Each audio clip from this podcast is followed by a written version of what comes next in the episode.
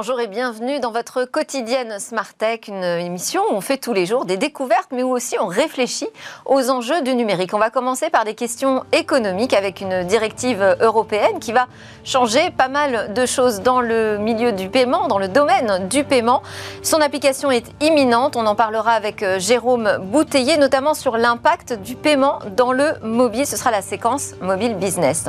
Et puis au cœur de cette émission, ce sera Notre-Dame de Paris qui va être euh, à l'honneur. On va s'interroger sur les technologies qui peuvent venir au secours de la restauration des monuments historiques. Et pour cela, j'ai invité notamment un directeur de recherche euh, CNRS qui a travaillé sur la reconstruction de l'acoustique de la cathédrale, également un cabinet d'architecture Grand Prix Héritage et Technologie et encore le premier cabinet d'avocats français en droit de l'architecture. Vous l'aurez compris, un très beau plateau. Et puis nous retrouverons notre rendez-vous sur les innovations de rupture avec euh, cette question est-ce que l'AirTag d'Apple, ce dispositif de traçage de nos objets, est-il un tracker disrupteur?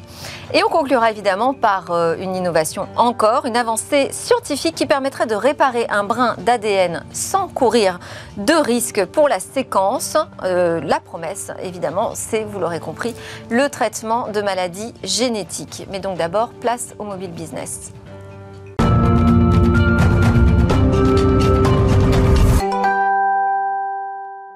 C'est l'heure de notre chronique mobile business avec Jérôme Bouteiller, fondateur d'écranmobile.fr. Bonjour Jérôme.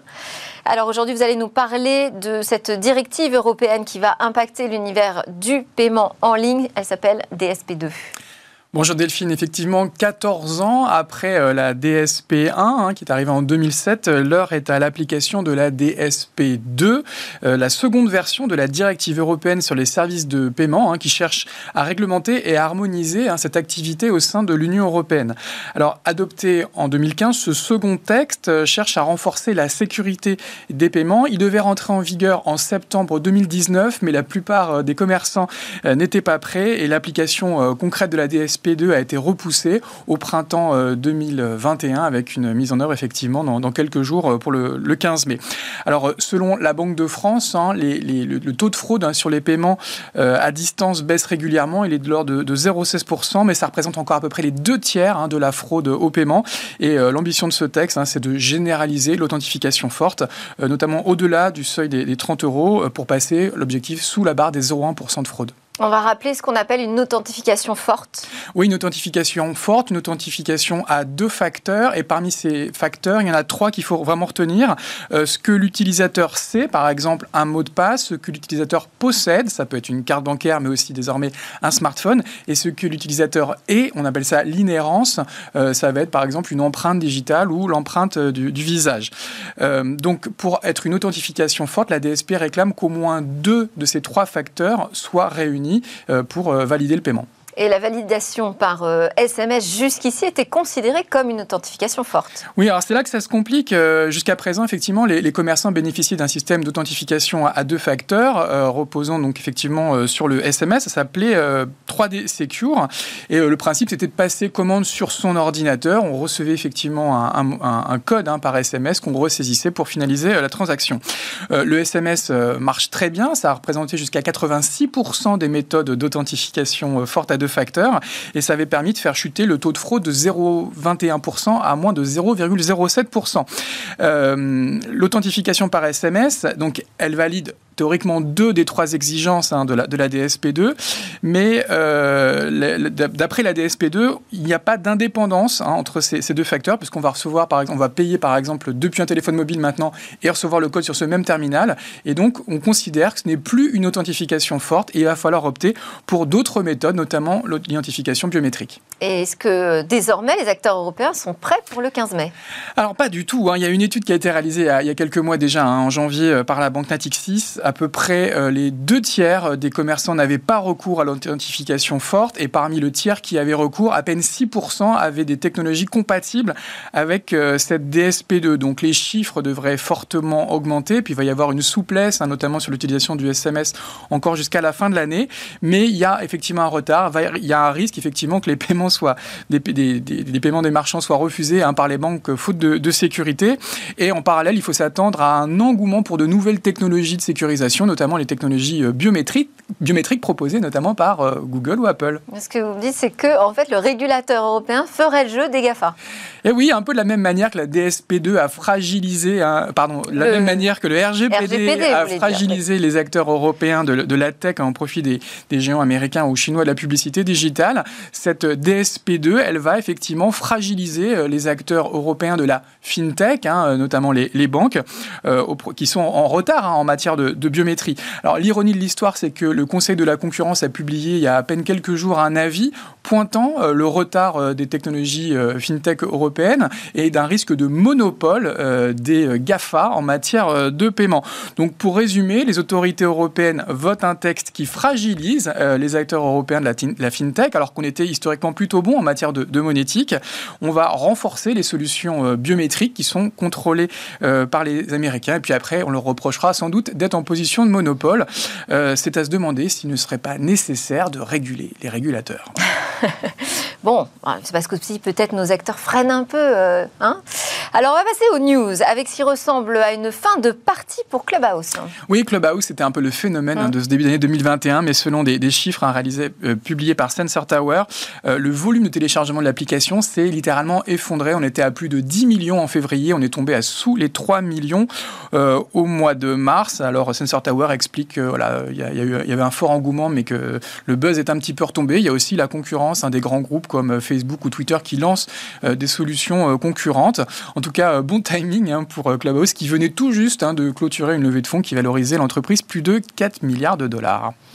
On a Apple aussi qui dévoile un nouvel emplacement publicitaire dans l'App Store. Et oui, Apple qui fait râler tout le marché avec sa solution ATT hein, qui limite la, collecte de l'IDFA dans les applications et aussi un acteur actif en matière de publicité. Et ils viennent de lancer euh, une nouvelle offre au sein de, l'App Store. Donc ce sont des petites bannières qui vont apparaître au niveau des, des suggestions de l'onglet recherche. Et Apple précise que ce nouveau format sera facturé au CPM et non pas au CPC comme on voit souvent dans les, dans les search ads et que ça permettra aux éditeurs d'applications de faire découvrir euh, leur, leur service. C'est une contrepartie qu'Apple offre finalement aux annonceurs C'est un nouveau moyen de se, mettre en avant. Il n'aura pas a priori de, ciblage individuel sur ce format. On termine l'actu mobile business avec un chiffre 76% des mobinotes acceptent d'être géolocalisés. Oui, c'est une étude médiamétrie hein, qui nous dit d'une part que 82% des Français acceptent hein, de partager euh, leurs données personnelles. Euh, seulement un tiers, 31%, ça dépend du site consulté. Et selon cette même étude, 76% des mobinautes acceptent d'être géolocalisés. Euh, parmi eux, 9% acceptent systématiquement, mais plus des deux tiers, 67% euh, uniquement lorsqu'ils le jugent nécessaire, euh, parce que c'est plus simple, parce que c'est plus pratique. Donc voilà, on peut être optimiste, même si Apple durcit un peu les règles du consentement, les gens sont quand même prêts à partager ce type de données. Merci beaucoup Jérôme Bouteiller, fondateur d'écranmobile.fr. Merci pour vos chroniques régulières dans Smart Tech. Alors c'est l'heure de notre talk sur la restauration de Notre-Dame et les coulisses technologiques.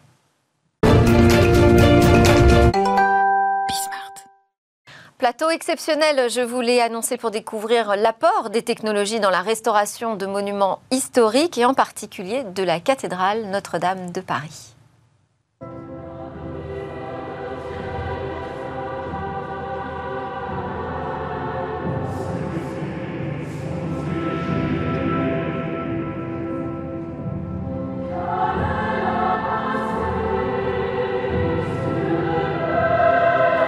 En plateau avec moi, Brian Katz, directeur de recherche CNRS. Vous dirigez une équipe sur les espaces sonores à l'Institut d'Alembert Sorbonne Université. Vous avez notamment travaillé sur la reconstruction de l'acoustique de Notre-Dame. On en a découvert un extrait et c'est un ami acousticien qui nous a mis en relation. Je le remercie vivement. Également autour de la table, Grégoire Ferrand, architecte du patrimoine, associé co-gérant de Sounmetron. C'est une agence d'architecture qui présente des compétences en création, réhabilitation et restauration d'édifices, euh, monuments historiques. Et cet automne, à l'occasion du premier salon Héritech, Héritage et Technologie, je le dis à la française, Soudmetron a reçu le grand prix du geste d'or Héritech.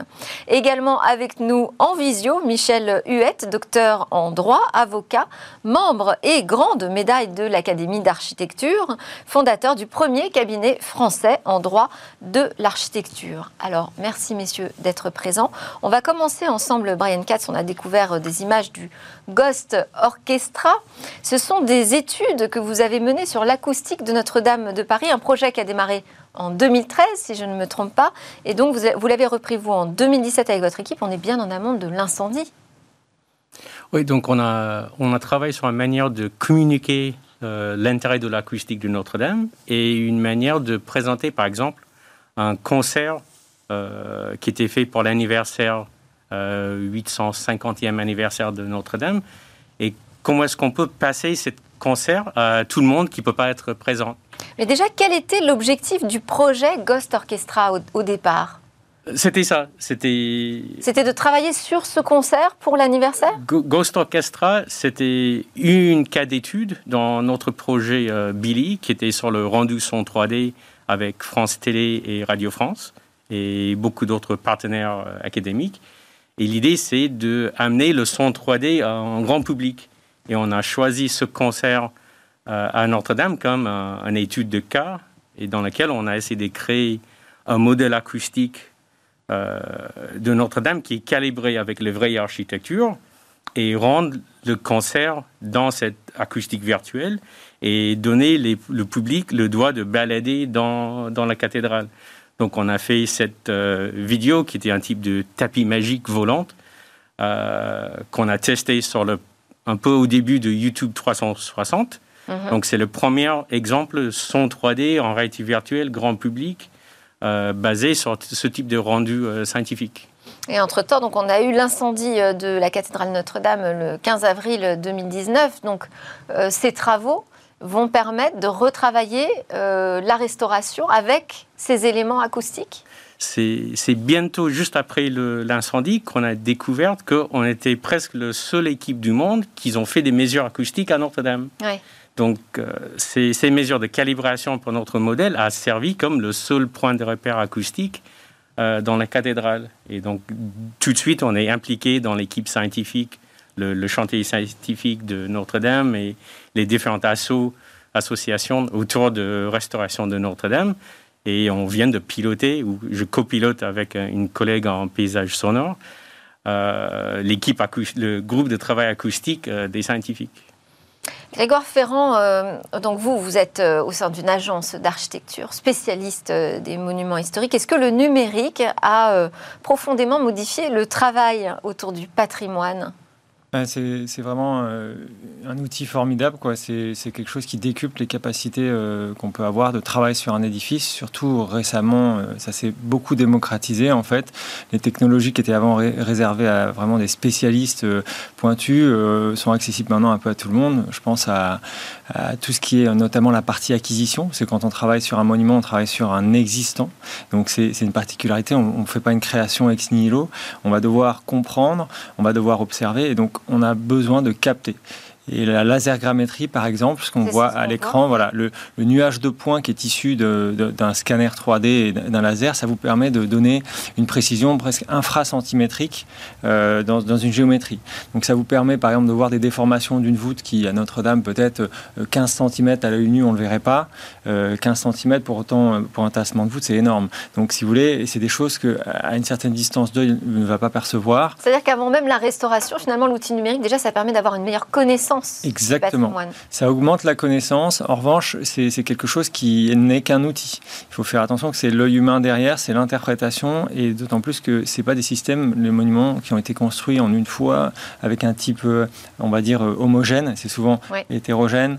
Ça amène euh, une interprétation qui, est, qui doit être précautionneuse. Donc c'est des outils euh, un outil d'aide à la décision, ça on le dit souvent pour l'intelligence artificielle, hein, c'est pas de l'intelligence, c'est de l'outil d'aide à la décision, d'aide à la décision pour des humains derrière. Tout à fait. Et puis, euh, derrière, euh, enfin on est dans une société qui, qui, fait que la plupart du temps, les, projets de restauration sont impulsés par des politiques ou des, maires ou des gens qui restaurent leur patrimoine.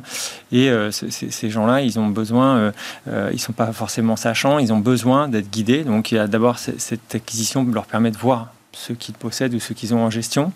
Et derrière, euh, on peut, avec la réalité virtuelle, on peut, nous, concepteurs, travailler, tester des ambiances, que ça soit sonore, comme le décrivait Brian Katz, que ça soit visuel, que ça soit lumineux, etc. Et après ça, le proposer au, maître d'ouvrage, celui qui gère le bâtiment, enfin, qui a la gestion, et du coup, l'aider à prendre une décision, telle partie de restauration plutôt que telle autre, tel état de restauration 13e euh, plutôt que 12e siècle. Ça a été utilisé pour Notre-Dame de Paris, en l'occurrence?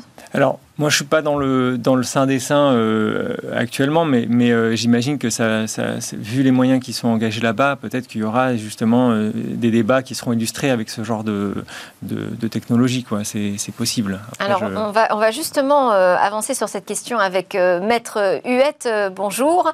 Il y a le droit des patrimoines architecturaux en France qui ne permet pas donc de faire tout et n'importe quoi quand on envisage une restauration. Qu'est-ce qu'il y a d'intangible aujourd'hui euh, juridiquement? Il faut tout d'abord regarder de près les, les mots euh, pour euh, donner une interprétation qui est souvent subjective. Et je retiens trois éléments. Premièrement, le mot lien, le mot langue et le mot temporalité avec ensuite la dialectique entre ce qui est complexe et ce qui est simple, nous, avocats, ayant comme métier rendre simple toute complexité. Et puis, public-privé, quelque chose de très important pour les monuments historiques qui, en principe, n'appartiennent qu'au champ du droit public, il apparaît en étudiant les archives, en étudiant les réalités du terrain, eh bien, il apparaît que on a public, privé, aussi privé pour les monuments historiques. Et puis, il y a la transversalité, la, mobilité.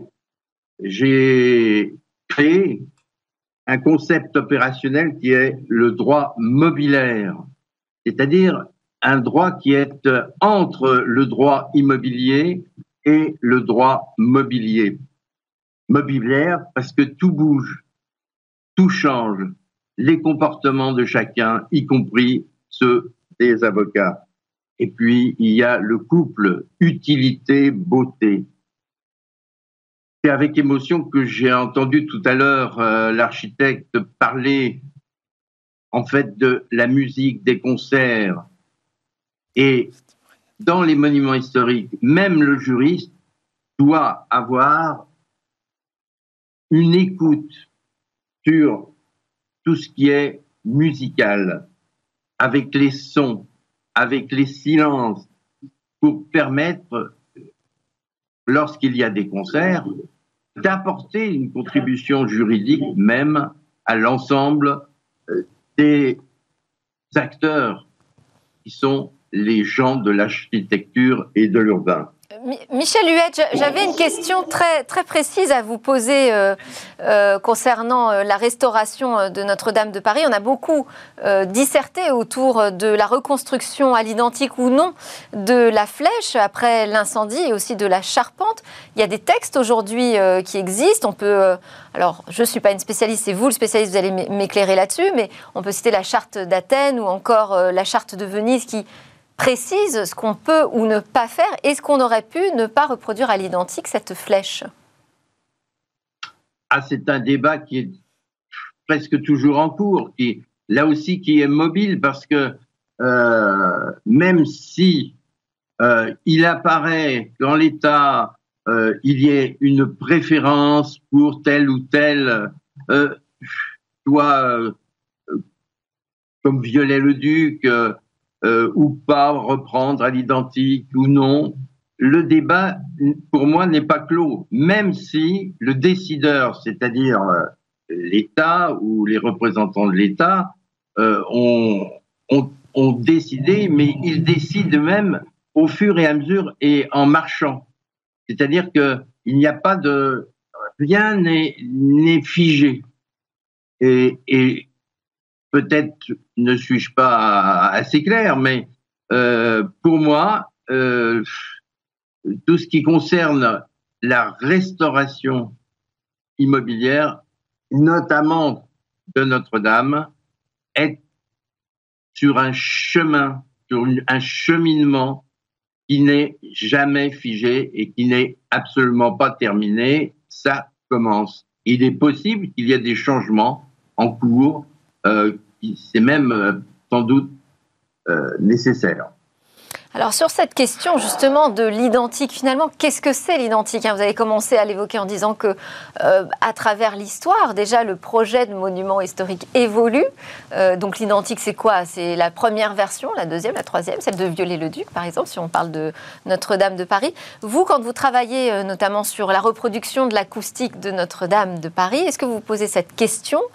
Faut-il reproduire à l'identique ce qui existait ou au contraire se dire qu'avec les technologies, on peut peut-être encore améliorer cette acoustique Pour bien répondre à cette question-là, on a lancé un projet de recherche pour étudier l'évolution de l'acoustique de Notre-Dame depuis euh, le XIIe siècle. Et vraiment essayer de voir comment l'acoustique a changé, parce que l'architecture a changé, l'usage a changé, euh, les décors ont changé aussi, et chacun a un impact à différents moments dans l'histoire. Donc, si on il n'y avait pas forcément une préoccupation d'améliorer euh, la qualité euh, sonore, d'ailleurs euh, Pas forcément. Je pense que c'est piloté par plein d'autres raisons. Je pense que Vieux-le-Duc, il n'a pas dit qu'il faut restaurer ou améliorer l'acoustique. Il a travaillé sur l'architecture, sur la lumière. Donc vous avez sans doute vu une évolution qui était en dents de scie sur la qualité acoustique de Notre-Dame de Paris? Sûrement, sûrement. Et par exemple, si on regarde le, musique, le chant grégorien, il était créé à un certain point dans l'histoire. Euh, le grand orgue de Notre-Dame était installé à un certain moment dans l'histoire. Est-ce que c'était la même acoustique que juste avant l'incendie? On ne croit pas. Et donc nous, on veut chercher un peu de, de recréer et d'étudier cette évolution pour mieux informer l'État dans ses décisions. Parce que peut-être 2015 n'était pas le meilleur acoustique fidèle à l'histoire de Notre-Dame euh, à, cibler. Et euh, une fois qu'on a donc cette historique euh, de l'acoustique représentée en 3D, on peut prendre des décisions. Mais quels sont les outils qui peuvent être mis en œuvre aujourd'hui qui peuvent nous permettre de travailler cette acoustique? En termes de restauration ou en termes de, de présentation? Parce que nous, de restauration. En restauration, ça peut être euh, des, avis sur le décor, les avis sur le matériau. Euh, donc l'acoustique, c'est un, résultat des choix tangibles. Euh, donc toutes les décisions faites par les architectes impactent l'acoustique. Et donc on travaille avec les architectes pour bien décider, pour guider les choix ou informer les choix qui ont un impact sur l'acoustique. Alors, je sais que Maître Huette voudrait réagir. On va lui donner la parole tout de suite. Maître Huette, vous souhaitiez apporter un commentaire? Ah oui, très brièvement, pour euh, d'abord euh, pour, me permettre de féliciter euh, l'architecte dans son discours comme dans son action, c'est tout à fait conforme à l'histoire du droit des monuments historiques. Et toutes ces évolutions, ces changements, l'intégration de choses qui n'étaient pas modélisées à, certaines époques, eh bien, je le retrouve. Euh, donc, euh, je suis en parfaite osmose avec euh, les pratiques architecturales et urbaines des monuments historiques par les architectes architecte et euh, directeur de recherche sur l'acoustique, j'ai l'impression.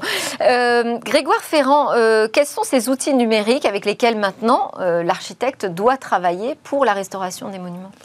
Ah, le, comment Là, on parlait de virtualisation audio 3D. Est-ce qu'il y a des nouvelles choses comme ça qu'il faut savoir aujourd'hui utiliser quand on est un cabinet d'architecte? Il y, y, a pas mal de choses. J'ai commencé à en parler tout à l'heure. C'était au balbutiement, ça se démocratise. On parle donc en, termes d'acquisition de tout ce qui est de lasergrammétrie. On parle aussi de, captation drone, en fait, euh, donc pour, euh, ou, photographique pour de la photogrammétrie, donc, euh, qui est un autre principe et qui permet aussi d'avoir des nuages de points. La finalité est un peu la même, et, parfois des nuages de points, non pas seulement des points, mais des mèches, c'est-à-dire des polygones, donc des, des, solides, enfin, en fait, qui sont plus appréhendables. Dans un nuage de points, on voit plusieurs points les uns derrière les autres, c'est difficile à interpréter. Donc voilà, on a cet aspect-là. on peut aussi avoir avoir derrière tout ce qui va être captation euh, sonore ou, autre, ou d'ambiance ou olfactive. Ça veut dire que c'est quand même euh, davantage de coûts aussi pour un cabinet d'architecture C'est davantage de coûts, mais on peut se débrouiller aujourd'hui, quand je parlais de démocratisation de ces éléments-là, on peut se débrouiller pour euh, aller à la source aussi, maîtriser les techniques. C'est-à-dire que quand on fait appel à un prestataire, forcément, on va payer le prix fort, etc. Quand ça nous intéresse, nous, on même si on n'a pas encore la quarantaine, mais on est quand même assez jeune dans le domaine du patrimoine, euh, bah, c'est des choses qui nous ont travaillé et, par lesquelles on est passé dans d'autres expériences professionnelles.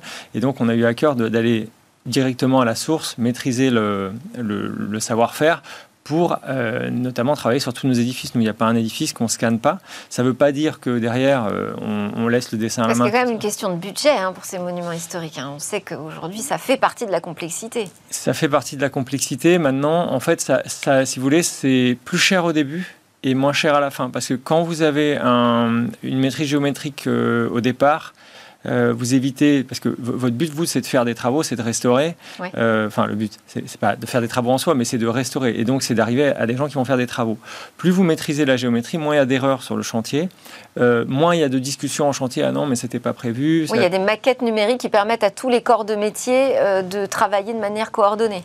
Exactement. Alors, ça, ça va être plutôt dans les, bâtiments neufs, mais euh, ce qui est en train de se produire là sur Notre-Dame, avec justement le, viewer 3D qui sont en train de créer, qui incrémente tout un tas d'informations, va probablement, euh, enfin, c'est un peu un laboratoire à Notre-Dame, mais c'est des choses qui effectivement permettent même à des entrepreneurs ou à un compagnon sur site de voir la réalité de ce qui est souhaité, euh, et donc on a tous la même réalité tangible en 3D plutôt que par rapport à des plans, c'est plus évident à comprendre.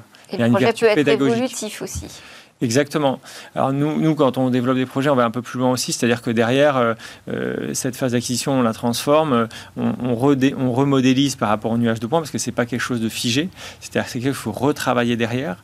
Et en, Ce sont vos technologies qu'on voit à l'écran, hein, que vous utilisez. Oui, tout à fait. Alors, alors là, peut-être... Pas forcément, d'accord. Alors Ça, c'est... ok, ce sont des capteurs de...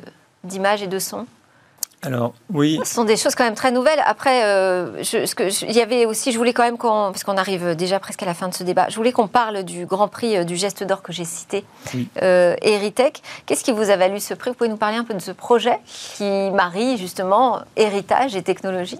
Mais en fait, c'est une, première, c'est la première fois que ce, cet événement se créait. Et en fait, ça, a récompensé le travail entre un maître d'ouvrage et le maître d'œuvre euh, avec la numérisation du patrimoine. Et nous, ça, s'est cristallisé sur le projet de la Villa du temps retrouvé à Cabourg, qui est un projet, sur un projet de muséal sur la belle époque et avec une, comme figure tutélaire Marcel Proust, voilà, qu'on voit à l'écran, et qu'on a restauré à l'aide du numérique, c'est-à-dire depuis l'acquisition, toute la chaîne, euh, avec la réalité virtuelle aussi, qui a permis à la mairie, aux élus de, prendre des choix, de décider, et même très en amont de communiquer avant la, livraison du bâtiment euh, deux ans après de, chantier.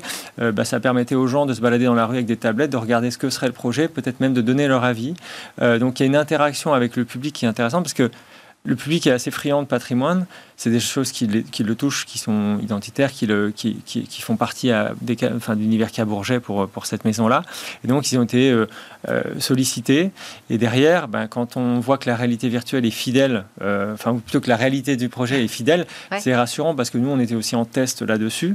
Et de voir que sur deux ou trois chantiers qu'on fait, eh ben, on a un résultat qui est probant. C'est, alors, on est passé par aussi des, des, des partenaires qui ont, qui ont une start-up là-dessus, qui nous ont aidés, qui travaillent avec Unreal, qui est un, logiciel de, de, jeux vidéo. Et donc, en fait, il y a une espèce de réalisme qui sort de ça qui est assez impressionnant. Voilà.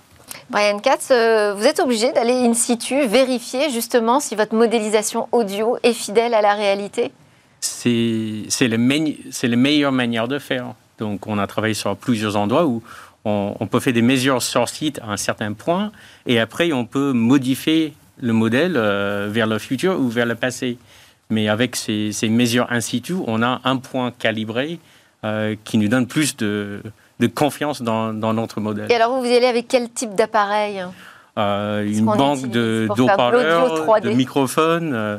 On essaye de, capter le manière que le son propage, propagage, propage, dans les lieux. Donc à Notre-Dame, on a, on a pris un robot qui a qui a pris tous les micros parce qu'on n'avait pas le droit d'être sous les à cette époque-là, euh, avec euh, tout le matos sur les trépieds, sur roulettes. et on a déplacé les micros et les haut-parleurs un peu partout dans les nefs. en 2015, c'était plus facile. On a juste fait le soir après un, concert. quand tous les ingénieurs du son sont en train de, de quitter l'église, nous, on installe nos matos à minuit pour faire des mesures sur place. Euh, L'in situ reste important.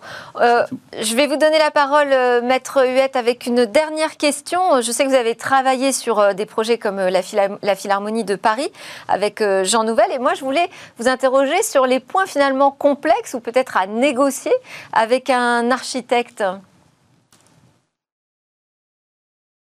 Les points complexe à négocier avec un architecte. Euh, Comme Jean Nouvel, qui, qui a envie de faire des choses très innovantes. Ou entre l'avocat et l'architecte.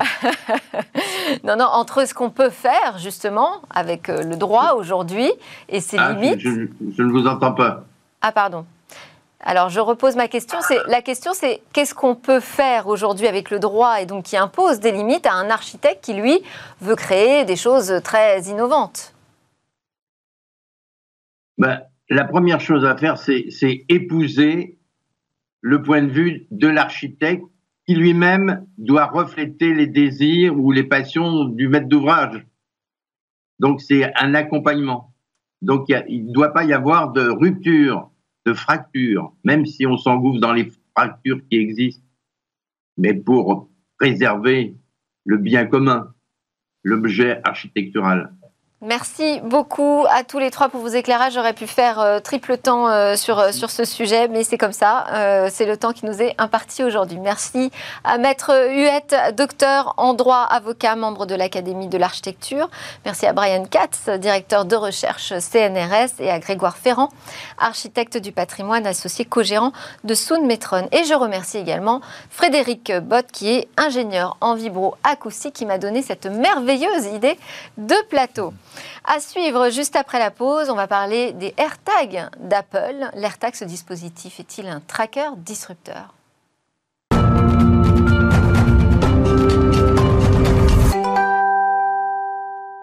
Nous sommes de retour pour la suite de Smart Tech et notre rendez-vous avec le regard disruptif d'Alain Staron, auteur d'Auto-Disruption, disruption, je vais y arriver, CEO d'Amborella. Bonjour Alain. Bonjour Delphine. Alors Apple a annoncé lors de sa keynote de printemps euh, la sortie d'AirTag. Est-ce que vous y voyez un simple dispositif de suivi qui peut s'avérer d'ailleurs fort utile ou un lancement euh, qui annonce une réelle disruption? Eh oui. Euh, AirTag, euh, rien de nouveau sous le soleil. Un AirTag, vous savez, c'est ce petit buzzer qui est tout petit, grand comme ça, et qu'on met à ses clés et qui sonne quand on l'appelle. C'est pratique quand on perd ses clés. Et ça a été euh, inventé, enfin ça a été mis en place dans les années 2012-2013 par au moins trois entreprises. vous avez Tile, l'américain, le slovène Chipolo et le français Wistiki. Au moins. Euh, et le, le, truc a pu sortir parce que Nokia, six ans avant, avait mis en place une, nouvelle technologie qui s'appelle le Bluetooth Low Energy. C'est très important. Ça veut dire que vous objet peut émettre des informations avec une toute petite pile. C'est la clé. Bien. Jusque-là, tout va bien. Donc, ces entreprises se développent. Et euh, le premier use case, c'est effectivement de pouvoir retrouver ses clés quand on les a perdues. Mais le Bluetooth ne porte qu'à quelques dizaines de mètres. Qu'est-ce que vous faites si vous avez perdu vos clés plus loin? Première réponse, ben, euh, si votre téléphone était à côté au moment où vous l'avez perdu, votre téléphone va garder en mémoire la, position où vous les avez perdus. Et puis si jamais sont, sont déplacés, c'est là qu'intervient le changement de paradigme de, ces entreprises, c'est de dire, ben, si votre petit objet perdu est près d'un autre téléphone, à ce moment-là, c'est l'autre téléphone qui va transmettre la position. Donc c'est la communauté qui fait la force de l'offre d'Apple. Exactement. Parce que quand vous êtes d'une de ces entreprises, vous dites, bah, c'est très bien, euh, n'importe quel membre de la communauté va pouvoir euh, repérer où sont les objets qu'on aurait perdus. Sauf que, première chose, il faut que votre application Tile ou Sticky ou Chipolo soit toujours active en arrière-plan dans votre téléphone. Ça use de la batterie, c'est pas très pratique, ça, les gens ont peur. et puis il y a un deuxième sujet beaucoup plus embêtant mais il faut quand même que c'est bien d'avoir 5 euh, milliards de téléphones, d'utilisateurs de téléphones sur Terre, 5 milliards et des poussières, donc 4 milliards et des poussières de smartphones. Ça, c'est très bien, mais il faut encore les convaincre de placer Chipolo, de placer Tile et de placer Wistiki. Euh, après 6 à 8 ans, euh, Tile a eu 26 millions d'utilisateurs, c'est le leader, 90% du marché américain. Et Wistiki, ben, a fait faillite l'année dernière. Pourquoi? Parce que c'est très cher d'aller convaincre tout le monde d'aller installer euh, son application sur le téléphone. Apple, Tim Cook l'a annoncé au mois de janvier, c'est un milliard d'iPhone en, circulation et un milliard six si on rajoute les iPads, les Apple Watch, qui sont toutes compatibles. Et vous êtes, quand vous êtes dans le téléphone, vous n'avez pas besoin d'une application en arrière-plan. Donc, avec un milliard dans le téléphone, ces téléphones sont tous des petites antennes qui relaient l'information de là où vous êtes. C'est ce qu'on appelle, quelque part, l'ubérisation. Mhm. Euh, l'ubérisation, c'est quoi? C'est vous utilisez des actifs dormants, des actifs qui ne sont pas utilisés pour ce qui devrait être fait, et vous vous en servez pour euh, faire un nouveau système. Et en l'occurrence, les utilisateurs? En l'occurrence, l'actif, c'est pas vous, c'est le téléphone que vous avez acheté. Vous l'avez acheté, vous avez dépensé des sous et vous payez un abonnement tous les mois. Il y a des trous d'usage dans ce que vous faites. Votre téléphone, vous en servez pas tout le temps. Lui, il peut quand même repérer s'il n'y a pas un petit, un petit autour de vous. Donc c'est un actif qui dort dans votre poche et qu'on peut utiliser à coût marginal zéro. C'est comme ça qu'Uber a utilisé les VTC en, en, en, en, disruptant non pas les taxis, mais la licence des taxis. vous n'avez plus besoin de licence parce que tout est dans le téléphone. C'est comme ça qu'Airbnb disrupte les hôtels en disant mais votre appartement quand vous êtes en vacances, c'est un actif dormant proposez-le à la vente. Donc c'est le grand sujet des, des, des, des, ubérisateurs, avec la limite du le fait la poule. Hein.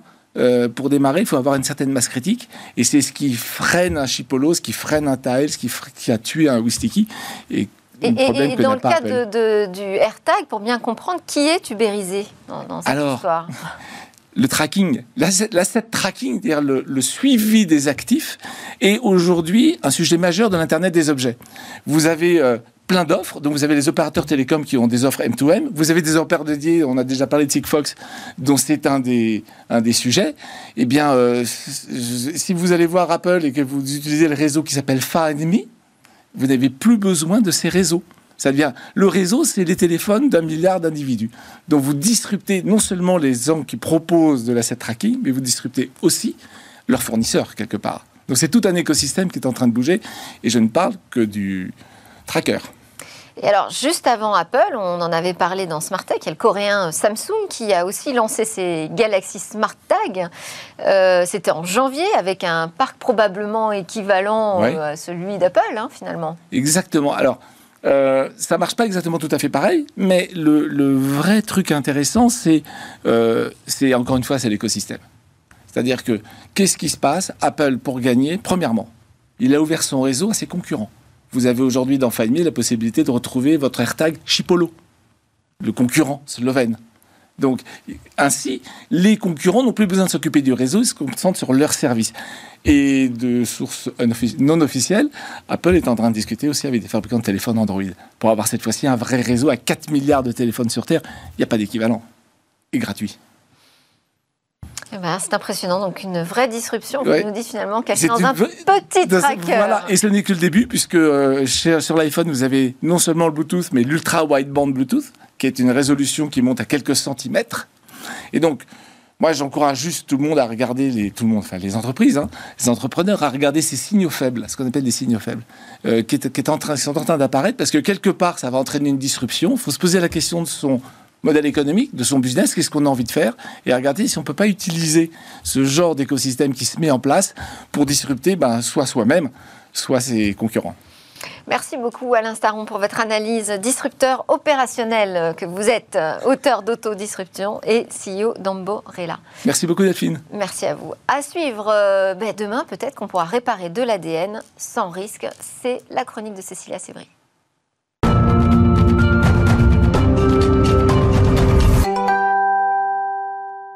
Bonjour Cécilia. Bonjour Delphine. Une question, serions-nous proches de ce jour où l'on pourra éditer un génome sans l'altérer et ainsi intervenir sur de nombreuses maladies génétiques? C'est ce que semblent dire les derniers développements de la recherche. Oui, effectivement, c'est vrai que ça fait plusieurs années qu'on essaie de mettre au point une technique pour soigner les patients en intervenant directement sur la séquence euh, d'ADN au niveau du noyau cellulaire.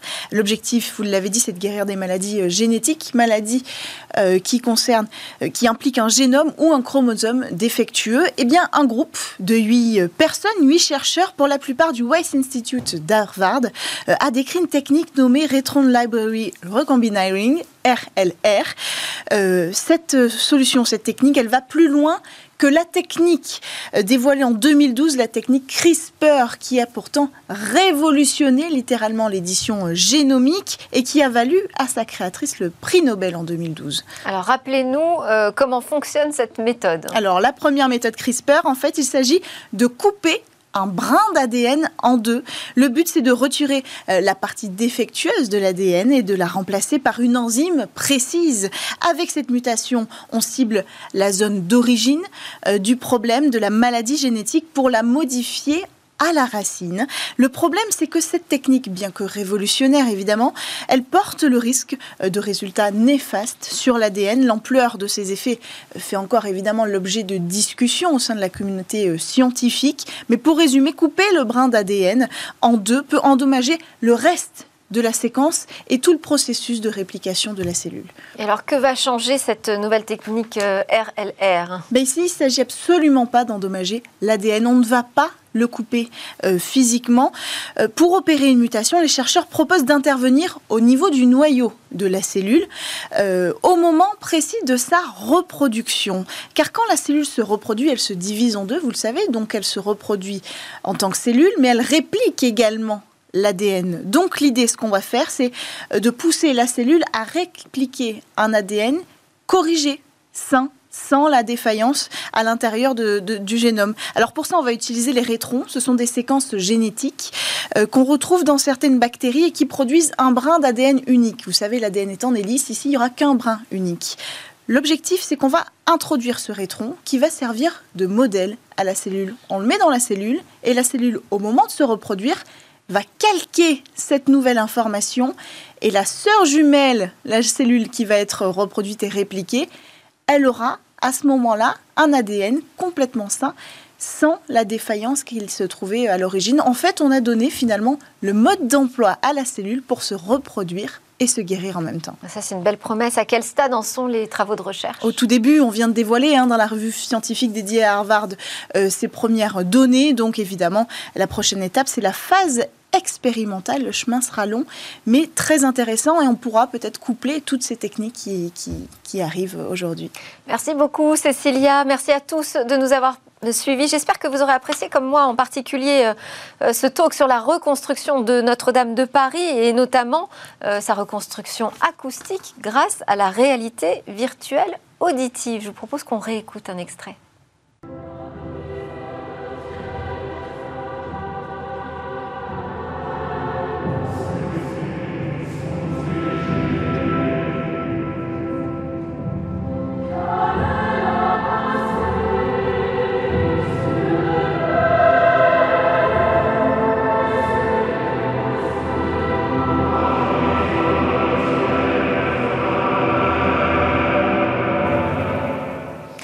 Résultat magnifique euh, des travaux réalisés notamment par l'équipe de Brian Katz qui était en plateau dans Smartech aujourd'hui. À suivre, c'est euh, le lab où les entreprises du numérique viennent pitcher dans Smartech. Nous, on se retrouve demain pour l'émission spéciale du vendredi.